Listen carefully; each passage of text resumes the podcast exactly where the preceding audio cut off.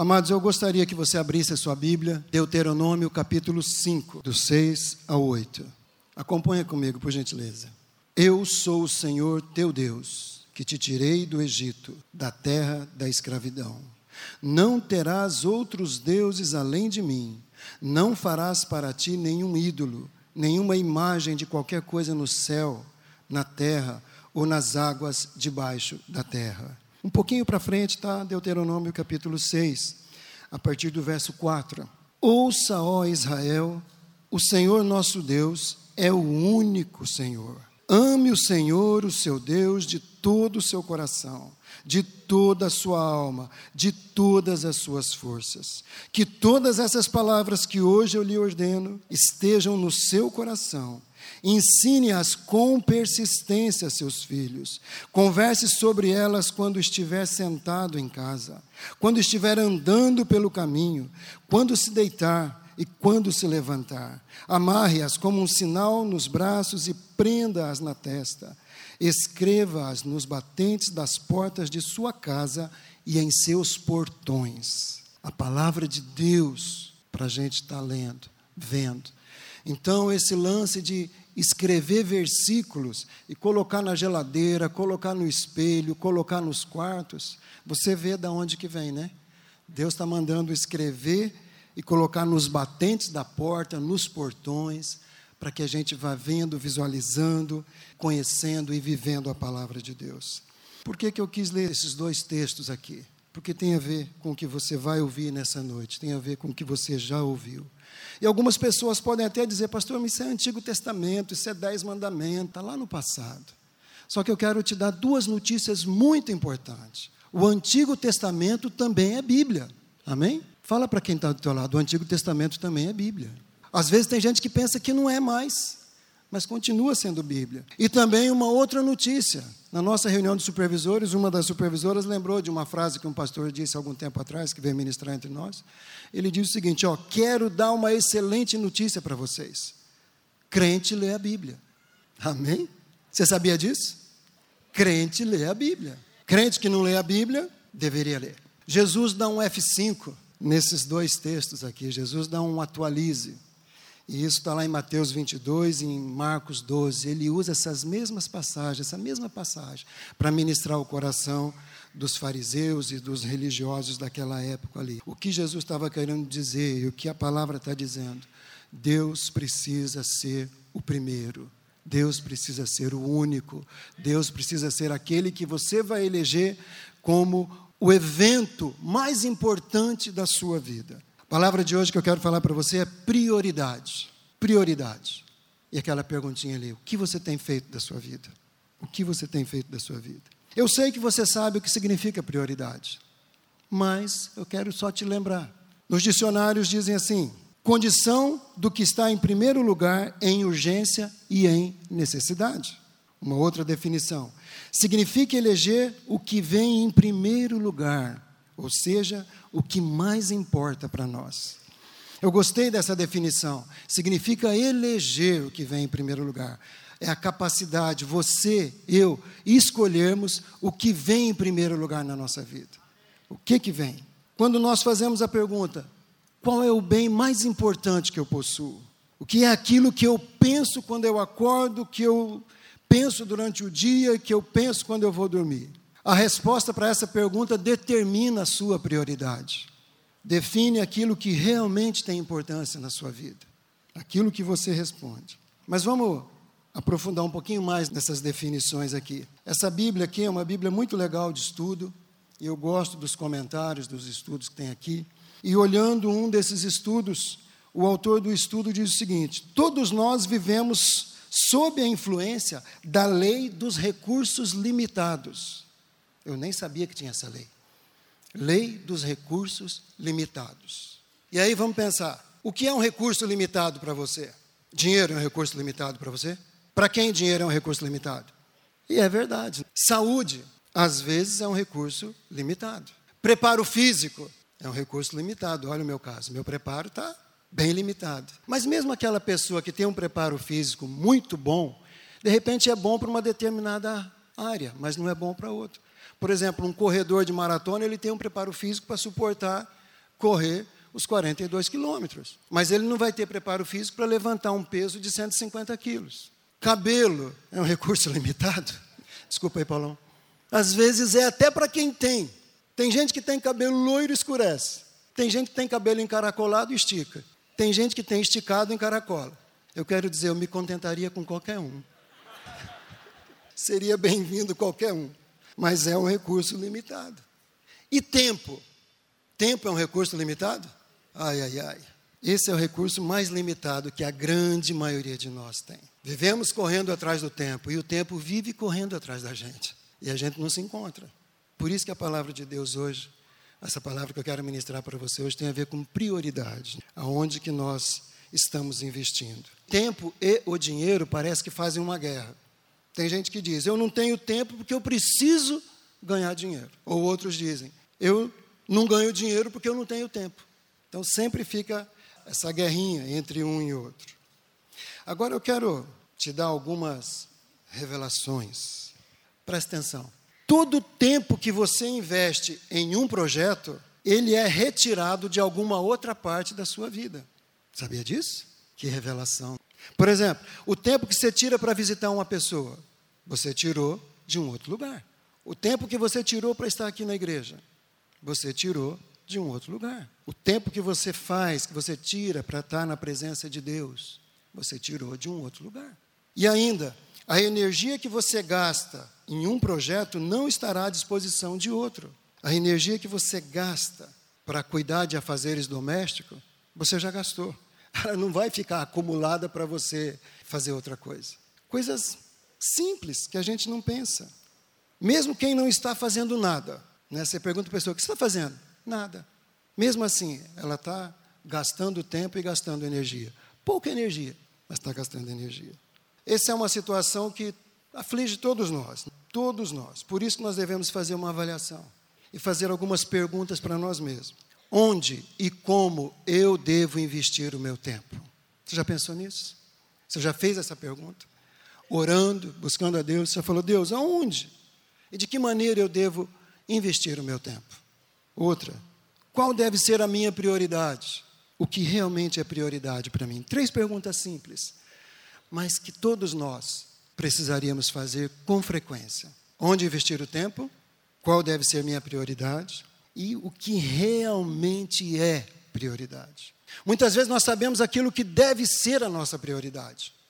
É uma coisa, é a teoria. E o que realmente é prioridade é aquilo que nós vivemos no dia a dia. Amém? Você está me olhando com uma cara assim, aonde você vai chegar, pastor? Quero chegar no teu coração, em nome de Jesus, com a palavra de Deus. Se você perguntar para você qual realmente é a minha prioridade, o que realmente importa para mim, o que é aquilo que se de repente tirar de mim eu não sei mais viver. Se você fizer essa pergunta e a sua resposta for Jesus Cristo, a salvação, a presença viva do Espírito Santo em minha vida. Se tirar isso de mim, eu não sirvo mais para nada. Eu não sei viver. Se a sua resposta foi essa, glória a Deus. Mas se você respondeu qualquer outra coisa, qualquer outra coisa, algo até lícito, bom, bonito, eu quero dizer para você, essa outra coisa que você respondeu está ocupando o lugar de Deus no seu coração. Deus não está sendo prioridade na sua vida. Quando colocamos outras coisas no lugar de Deus no nosso coração, ainda que sejam coisas lícitas, necessariamente não pecaminosas, nós passamos a esperar que essas coisas nos deem aquilo que somente Deus pode nos dar. Quando nós colocamos a nossa esperança num filho, numa filha, no pai, numa mãe, numa carreira, numa riqueza, numa herança, nós passamos a esperar dessas dessas coisas, desses eventos, algo que só Deus pode dar. Só Deus pode nos dar a salvação. Só Deus pode nos dar a vida eterna. Só Deus pode nos dar o amor que excede todo o entendimento. Só Deus pode nos dar a paz, como a gente pôde presenciar ontem naquela situação ali com a família do Betinho. Só Deus, só Deus. Não adianta esperar em outra coisa, amado. E quando nós esperamos em outra coisa, nós vivemos amargurados, frustrados, desiludidos com a vida, e nosso coração passa a buscar mais e mais outras coisas para colocar no lugar de Deus. Novamente eu quero perguntar o que realmente importa para você. O que você tem escolhido, elegido para estar em primeiro lugar na sua vida. Isso é prioridade. Quero falar com você sobre três exemplos na palavra de Deus. Zacarias e Isabel, o pastor Davi ministrou a semana passada, mas eu quero fazer uma outra abordagem. O jovem rico e uma menina aparentemente inexpressiva. Ela era escrava de um general sírio. Nós vamos ver situações diferentes e como cada um desses exemplos correspondeu àquilo que deveria ser a prioridade. Eles foram respondendo com as suas atitudes, foram respondendo aquilo que realmente importava para eles. Em Lucas capítulo 1, como nós vimos a semana passada, a partir do verso 5, está a história de Zacarias e Isabel. Coloquei para você aqui apenas algumas frases, né, não todo o texto, mas lá está dizendo: No tempo de Herodes, rei da Judéia, havia um sacerdote chamado Zacarias. Isabel, sua mulher, também era descendente de Arão. Ambos eram justos aos olhos de Deus, obedecendo de modo irrepreensível a todos os mandamentos e preceitos do Senhor. Mas eles não tinham filhos, e ambos eram de idade avançada.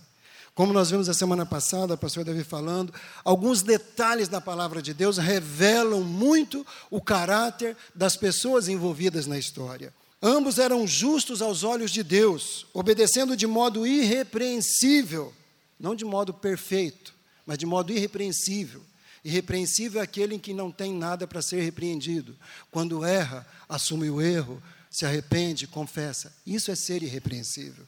Obedecendo a todos os mandamentos e preceitos do Senhor. E ambos eram de idade avançada. Quero parar um pouquinho aqui. Quantos anos esse casal estava servindo ao Senhor? Quando a Bíblia fala de idade avançada, é porque era idade avançada, amado. Não está falando de alguém de 40, 50 anos.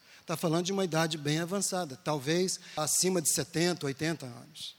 E esse casal estava lá servindo ao Senhor, obedecendo ao Senhor. Quantas vezes, quantas pessoas que você conhece, ou às vezes passou pelo seu coração, algo de desistir de servir ao Senhor. Há tanto tempo eu estou esperando, há tanto tempo eu estou orando, há tanto tempo eu estou servindo, há tanto tempo eu estou fazendo, não sou reconhecido. Mas aqui está dizendo, eles eram de idade avançada e obedeciam de maneira irrepreensível aos mandamentos e preceitos. É o que tem no seu coração? Continuar servindo ao Senhor, mesmo sem as orações serem respondidas? Quanto tempo eles estavam orando? A gente não sabe. Mas no versículo 13 nós temos uma resposta de que a oração deles tinha sido ouvida. Qual oração? Eles oravam por um filho. Claro, outras coisas também, mas eles oravam por um filho. E eles passavam por vergonha, por críticas, por julgamentos, porque não ter filho nessa época era algo, uma verdadeira maldição, era uma vergonha. Mas eles continuavam servindo ao Senhor. A vida deles não estava pautada nas respostas que eles tinham do Senhor. A vida deles não estava pautada naquilo que eles poderiam receber de Deus. A vida deles estava pautada no Deus que pode dar as respostas. Amém?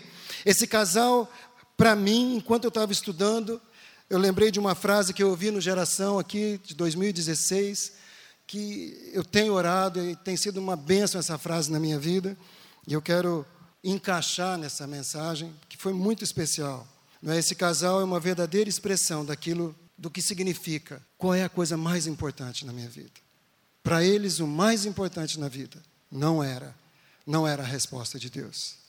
No Geração de 2016, eu ouvi a seguinte frase: a vontade de Deus para nós tem que ser mais importante do que as respostas que Ele pode nos dar. Você pode dizer amém? A vontade de Deus para nós, para a nossa vida, precisa ter mais importância do que as respostas que Ele pode nos dar para as nossas orações. Zacarias e Isabel tinham esse coração. Importava fazer a vontade de Deus, importava estar na presença de Deus, importava serem filhos de Deus, importava ministrar ao povo, importava cumprir o chamado que estava sobre a vida deles. É isso que importava, a vontade de Deus para eles era essa. E eles estavam orando, orando, orando. Quantos anos orando? 40, 50 anos orando. E eles continuavam servindo ao Senhor. Eles continuavam firmes. Porque a vontade de Deus era mais importante para eles do que a resposta da oração deles eles não desistiram. E essa é uma excelente maneira, amados, de saber qual é a prioridade na minha vida. O que vem em primeiro lugar no meu coração. A forma como eu ajo e reajo diante das orações não respondidas é uma maneira de saber o que está em primeiro lugar no meu coração. Se eu oro, peço, espero por algo e não recebo, 10, 20, 30 anos, é lógico que vai gerando assim uma tristeza. Porque todos nós oramos e pedimos e queremos receber, não é verdade? E quando não acontece, nós somos emoção também, mas a vida segue. As coisas pelas quais eu tenho orado não podem me controlar. Se eu tenho orado por uma casa, o ter essa casa não pode me controlar. Se eu tenho orado por ter filhos, o ter filhos não pode me controlar, não pode guiar a minha vida. Você está entendendo? Pelo que você está orando, e faz tempo que você está orando que ainda não aconteceu.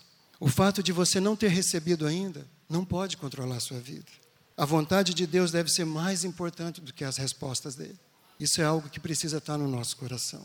Porém, se eu oro, não recebo, e a minha reação é ficar revoltado, crítico, irado, raivoso, cheio de autocomiseração, olhando para quem está sendo atendido pelas orações e eu não, então eu vou estar revelando o que verdadeiramente importa para mim. Ou seja, para mim tem mais importância aquilo que eu posso receber de Deus do que o próprio Deus. E é muito sério, amado. Por isso que é importante fazermos uma avaliação. Aonde eu tenho investido o meu tempo? O que é prioridade para mim? O que verdadeiramente tem importância na minha vida? É aquilo que eu recebo de Deus? É aquilo que Ele pode me dar? Ou Ele, Ele, a pessoa do Deus vivo, o Espírito Santo aqui dentro, ministrando, lembrando de tudo aquilo que nós já fomos ensinados? Zacarias e Isabel valorizavam mais a vontade de Deus. Vamos ver agora um outro exemplo. Talvez não seja bem essa realidade. O jovem rico. Você conhece a história, com certeza você já leu, já ouviu ministrações. Esse rapaz chega diante de Jesus e ele pergunta: O que eu devo fazer para receber a vida eterna? Jesus vai num ponto vital. Você conhece os mandamentos? Não adulterarás, não matarás, não furtarás, não darás falso testemunho, honra teu pai e tua mãe. Ele responde: Sim, Senhor, a tudo isso eu tenho obedecido desde a minha adolescência. Ao ouvir isso, Jesus lhe disse: Falta ainda uma coisa. Fala comigo, falta ainda alguma coisa. Quero que você ministre quem está do teu lado perguntando: ainda falta alguma coisa para você? Você viu que Jesus, quando começou a falar com esse rapaz, Jesus não começou do primeiro mandamento, ele já começou lá do meio da lista.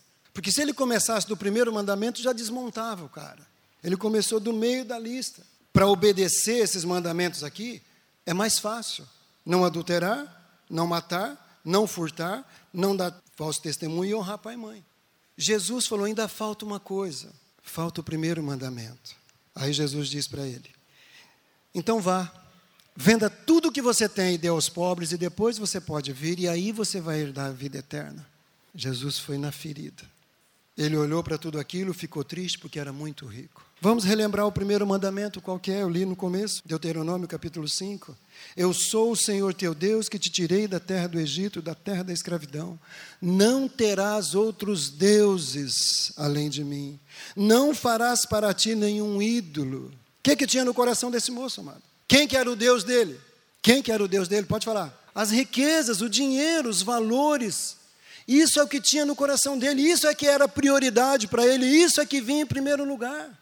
Ele era muito rico, com certeza um bom administrador, um bom trabalhador, talvez tenha herdado, a Bíblia não fala isso, mas o importante é que ele tinha, ele detinha esse dinheiro, estava com ele. Nada contra quem é rico, nada contra quem trabalha e ganha dinheiro, nada contra, pelo contrário, isso é bênção de Deus. O que a Bíblia fala é que o amor ao dinheiro que é a raiz de todos os males. E esse moço, ele colocou o dinheiro no lugar de Deus em seu coração. Por isso Jesus falou: falta ainda uma coisa. Falta saber quem é o teu Deus. Falta saber que tipo de vida eterna você quer. Falta saber para que paraíso você quer ir. Falta saber em quem você confia. Falta saber quem é prioridade na sua vida. Essa mesma pergunta está sendo feita agora para mim e para você. Quem é o seu Deus? Quem vem em primeiro lugar na sua vida? Quem ocupa o lugar de primazia no seu coração? Quem você elegeu como uma coisa, coisa não é a palavra adequada, obviamente, como o bem mais precioso da sua vida? Quem você elegeu? Seu trabalho? A sua força física? A sua capacidade criativa? A sua inteligência? Ou bens, carreira, um filho? Quem você elegeu? Ontem, enquanto a gente estava ali no velório do Betinho, na capela do lado estava tendo um outro velório uma senhora de 60 anos que foi assassinada aqui em Londrina, coisa triste, triste, horrível. Enquanto a gente estava ali, a gente pôde ver a filha dela chegar. E sabe, amado, deu para fazer um paralelo entre aqueles que servem e aqueles que não servem ao Senhor. A diferença gritante quando eu vi a Amanda chegar para ver o pai dela e quando eu vi aquela moça, aquela senhora, né, uma jovem senhora, chegando para entrar naquela capela e ver a mãe dela. Ela não conseguiu entrar, ela foi praticamente carregada. Cinco minutos depois ela desmaiou. Um dos nossos membros aqui da igreja, que é socorrista, foi lá, deu um apoio, deu um, cuidou, fez aquelas primeiras abordagens ali. Depois falou com ela, ó, temos aqui a nossa pastora, pode vir aqui falar com você, você quer? Daí a pastora Pedrina, a pastora Telma foram lá, tentaram ministrar.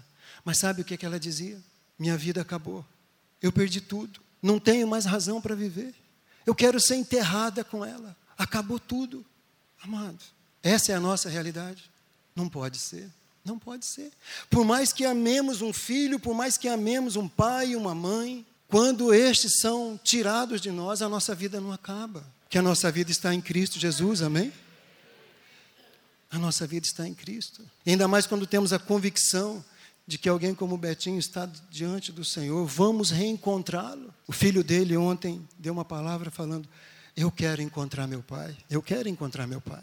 Sabe, isso marcou o nosso coração. Ou seja, para encontrar o pai dele. E todos nós vamos ter que ter uma vida, uma vida de integridade, servindo ao Senhor, tendo como prioridade o nosso Deus. Você está entendendo, amado? O que é prioridade para você? O que vem em primeiro lugar na sua vida?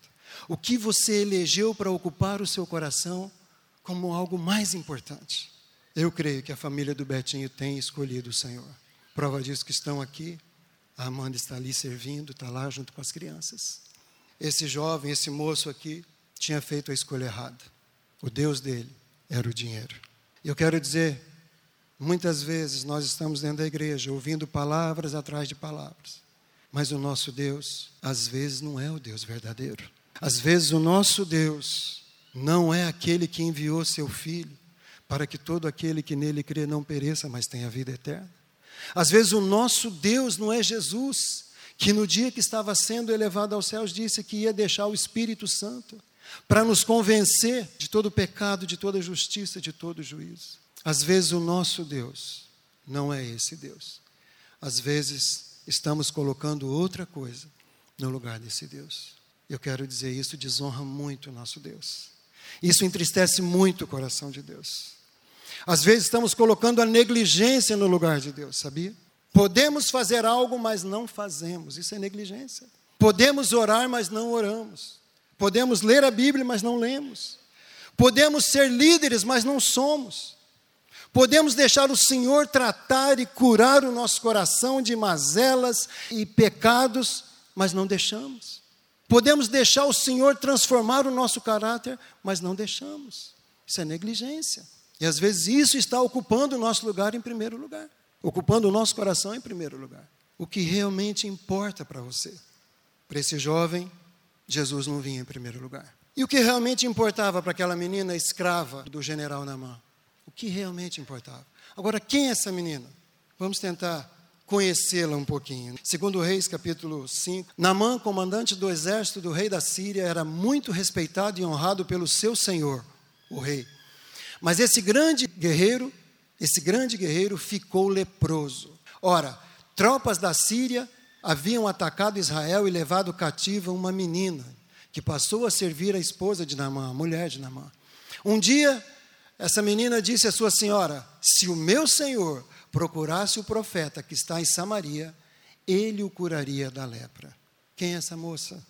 O que realmente importava para ela? Qual era o valor que havia no seu coração? A Bíblia não fala do nome, a Bíblia não fala da família, a Bíblia não fala quantos anos, está se referindo a uma menina, possivelmente 14, 16 anos, possivelmente.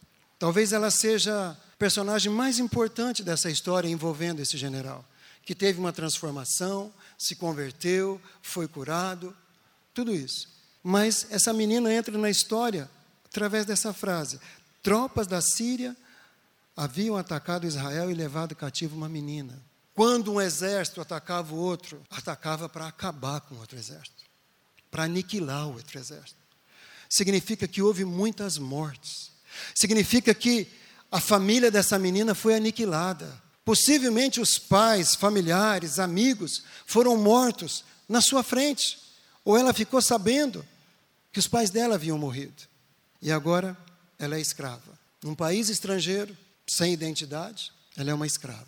Quando descobriu que seu patrão estava doente, que ele estava leproso, e lepra é degenerativa, vai perdendo os movimentos e vai perdendo também parte dos membros, dedo, braço, vai caindo.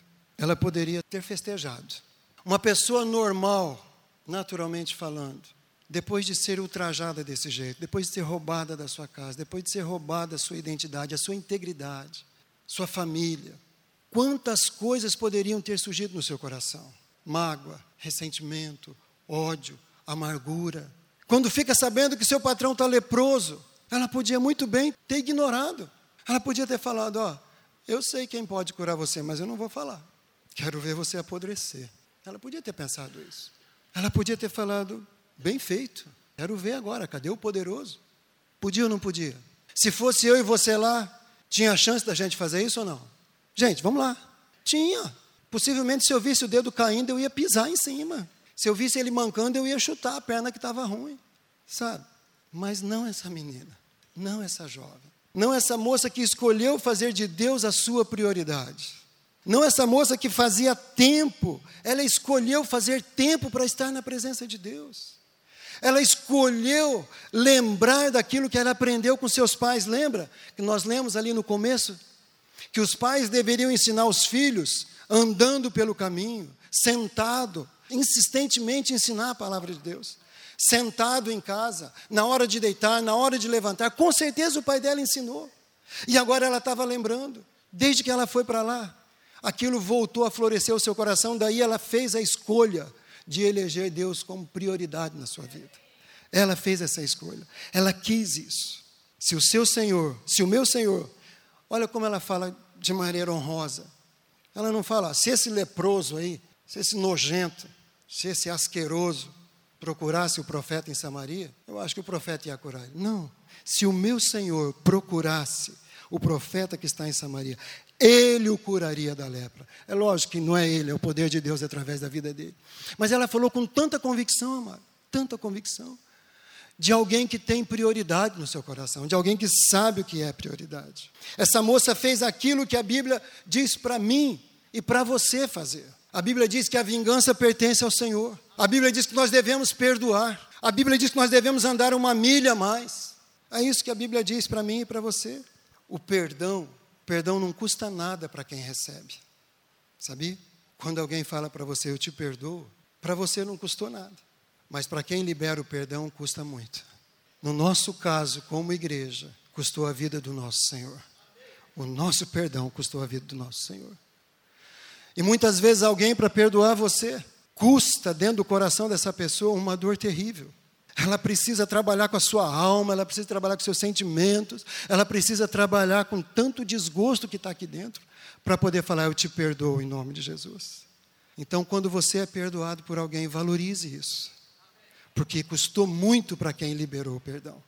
Essa menina, o que importava para ela era a presença do Deus vivo. O que importava para ela é fazer tempo para estar na presença de Deus. Mesmo num lugar onde ela já não tinha liberdade, ela não era dona da vida dela. Ela não tinha identidade, tanto que o escritor não revela o nome, nada. Uma menina, ela fazia de Deus a sua prioridade. Às vezes você pode falar, pastor, às vezes eu não vou na igreja porque é tão difícil. Às vezes eu não vou na célula porque é tão difícil. Um líder veio falar comigo hoje de manhã, depois que eu ministrei. Falou, pastor, sexta-feira cheguei de viagem, cansado. Arrumamos a nossa casa, arrumamos a nossa célula, preparamos tudo. Um lanchinho bem gostoso. Sabe quantas pessoas foram na cela? Nenhuma, porque estava chovendo. Misericórdia, gente. Misericórdia. Essa menina não precisou de ter uma situação favorável para fazer de Deus a sua prioridade. Ela não precisou disso. Deus era a sua prioridade. Amém? Essa menina não tinha nada, nada, como eu já falei, identidade, casa, nada, nada. Mas ela tinha tudo. Amém? Ela tinha tudo. O jovem rico tinha tudo. Ele tinha tudo. Porém, ele não tinha nada, porque ele elegeu coisas materiais para ser prioridade na sua vida. Zacarias e Isabel escolheram a vontade de Deus para suas vidas, ao invés de colocar no seu coração aquilo que Deus poderia dar. Fazer a vontade de Deus. Três exemplos que podem muito bem é, servir de modelo para cada um de nós. Quero perguntar para você, para a gente encerrar e orar. Onde você tem investido o seu tempo? Pensa nessa primeiro e depois a gente vai lendo as outras. Onde você tem investido o seu tempo? E uma vez eu aprendi com um grande homem de Deus que está aqui na minha frente, o pastor Samuel. Sabiamente ele me perguntou: irmão, eu não tenho visto o irmão nas orações que a gente faz aqui na igreja. Isso lá nos Patrasmente, logo no começo da minha conversão. Ele me falou todo amoroso assim. Falei, pastor, aqui eu não tenho tempo. Ele falou, irmão, tempo a gente faz. Nunca vou esquecer isso. Na eternidade eu vou lembrar dessa frase marcou muito a minha vida. Então você dizer que não tem tempo não é verdade, porque tempo a gente faz. Fala para quem está do teu lado, tempo a gente faz. Se a gente quiser, caso contrário a gente não faz. Então aonde você tem investido o seu tempo? Onde você tem investido o seu dinheiro? A Bíblia diz que onde está o nosso tesouro, aí está o nosso coração. Tempo e dinheiro tem muito a ver com tesouro, não tesouro no sentido de riqueza, mas tesouro no sentido de investir o nosso coração, de investir de investir a nossa vida. Nós damos tempo para aquilo que nós damos importância. Se alguma coisa tem importância para mim, então eu dou tempo, eu invisto tempo. Se eu não invisto tempo, é porque não tem importância. Se a oração não tem importância para você, então você não vai ter tempo para oração. Se ler a Bíblia tem importância para você, então você vai fazer tempo para ler a Bíblia. Existe algo ou alguém além de Jesus Cristo que tenha tomado posse da sua preocupação, da sua lealdade ou da sua alegria? A Bíblia diz que nós não devemos andar preocupados por coisa alguma. A Bíblia diz que nós devemos buscar o reino de Deus e a sua justiça em primeiro lugar. A Bíblia fala da nossa lealdade ao nosso Deus, da nossa fidelidade ao nosso Deus. A Bíblia fala da nossa alegria. O que tem te dado alegria nesses dias? Se não for o Deus vivo, revelado no seu coração, eu quero dizer, é uma alegria que não vai durar muito, ela é passageira. O que realmente faria você uma pessoa feliz? Ah, pastor, se eu fosse um PhD na minha profissão, eu seria feliz. Se eu tivesse aquela casa ali no condomínio tal, com cinco empregados, motorista, carro na garagem, então eu seria feliz. Se eu casasse com fulano de tal, com fulana de tal, então eu seria feliz. Se eu me divorciasse daquele traste que está lá em casa, então eu seria feliz. Vocês estão entendendo, amado? O que realmente faz você feliz? Não pode ser nenhuma dessas coisas que eu falei. Não pode. Jesus é o único que tem capacidade ilimitada para nos fazer feliz, para nos dar alegria mesmo no momento de tragédia, de tristeza, de perdas. Ele é o único. Nada pode substituir a presença desse Senhor na nossa vida. O que faria de você uma pessoa aceitável? Ou seja, você ser aceito, que muitas vezes nós lutamos com essa situação, por conta de uma criação onde nós passamos por rejeições. Nós fazemos de tudo para sermos aceitos. Muitas vezes nós mentimos para ser aceito.